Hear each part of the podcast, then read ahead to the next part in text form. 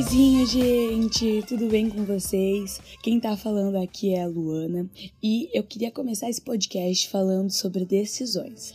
Bom, quando nós decidimos largar os vícios, os pecados que nos afastam de Deus, geralmente nós geramos uma expectativa no nosso coração, isso sendo consciente ou inconsciente, de que a gente vai conseguir e pronto e acabou, que você vai conseguir vencer aquilo, o que é muito importante, tá? Mas aí no nosso dia a dia começamos a viver e as tentações começam a vir. E a gente acaba sem querer caindo em algumas tentações, e isso se repete várias e várias vezes. E quando nós paramos para olhar para o nosso coração, nós já estamos exaustos de lutar e não conseguir, estamos exaustos de ir para a presença de Deus e só para pedir perdão, nós estamos cansados de lutar contra o pecado que nós não estamos conseguindo vencer. Mas analisando esse ciclo, lá no começo, quando nós geramos uma expectativa, nós percebemos que está faltando alguma coisa ali. Por quê? Porque nós precisamos ter frisado na nossa cabeça que realmente é muito importante tomar o primeiro passo, é muito importante é, você decidir mudar, mas é muito importante também você ter frisado na sua cabeça de que a luta não é vencida do dia para a noite que essa guerra não é vencida do dia para noite, que você precisa ter paciência e persistência para vencer o pecado, para vencer as tentações. Você precisa ter persistência na presença de Deus, na palavra de Deus, como já foi dito em outros podcasts. Você precisa ter calma e paciência. Lá em 1 Coríntios 10, 13, diz assim: ó, Nenhuma tentação, nenhum teste que surge no caminho de vocês é maior que o enfrentado por outros. Tudo que vocês precisam lembrar é que Deus não deixará que fracassem. Ele nunca permitirá que sejam pressionados além do limite, mas estará sempre com vocês para ajudá-los a vencer as tentações. Bom, e eu queria frisar duas coisas nesse versículo que são muito legais. A primeira é que Deus não permitirá que você fracasse. E sabe como isso vai acontecer?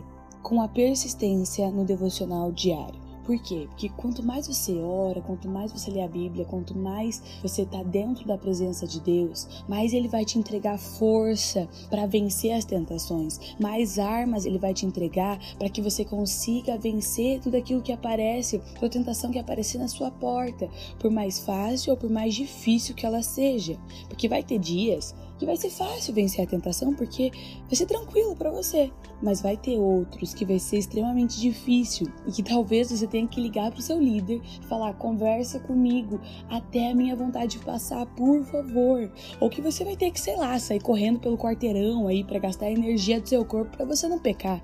Não sei, existem vários jeitos aí de vencer as tentações, mas o importante é saber que vai ter dia que vai ser difícil e que talvez você até caia algum dia. E que se você cair, tá tudo bem, que você tem que ir para a presença de Deus no mesmo dia e pedir perdão por ter caído e pedir forças para que no próximo dia você não caia de novo. Então, a intimidade com Deus, ela gera força e essa força, ela faz com que a gente não fracasse nas tentações. E o segundo ponto muito legal que fala ali é que nenhum pecado, nenhuma tentação, nenhum problema que surgir na sua vida é forte demais para te derrubar. Ou seja, você é completamente capaz de vencer todas as tentações que aparecerem para você, porque vão aparecer, e muitas inclusive, mas você é completamente capaz de vencer elas. Porque Deus ele te entrega força, ele te entrega as armas suficientes para você vencer.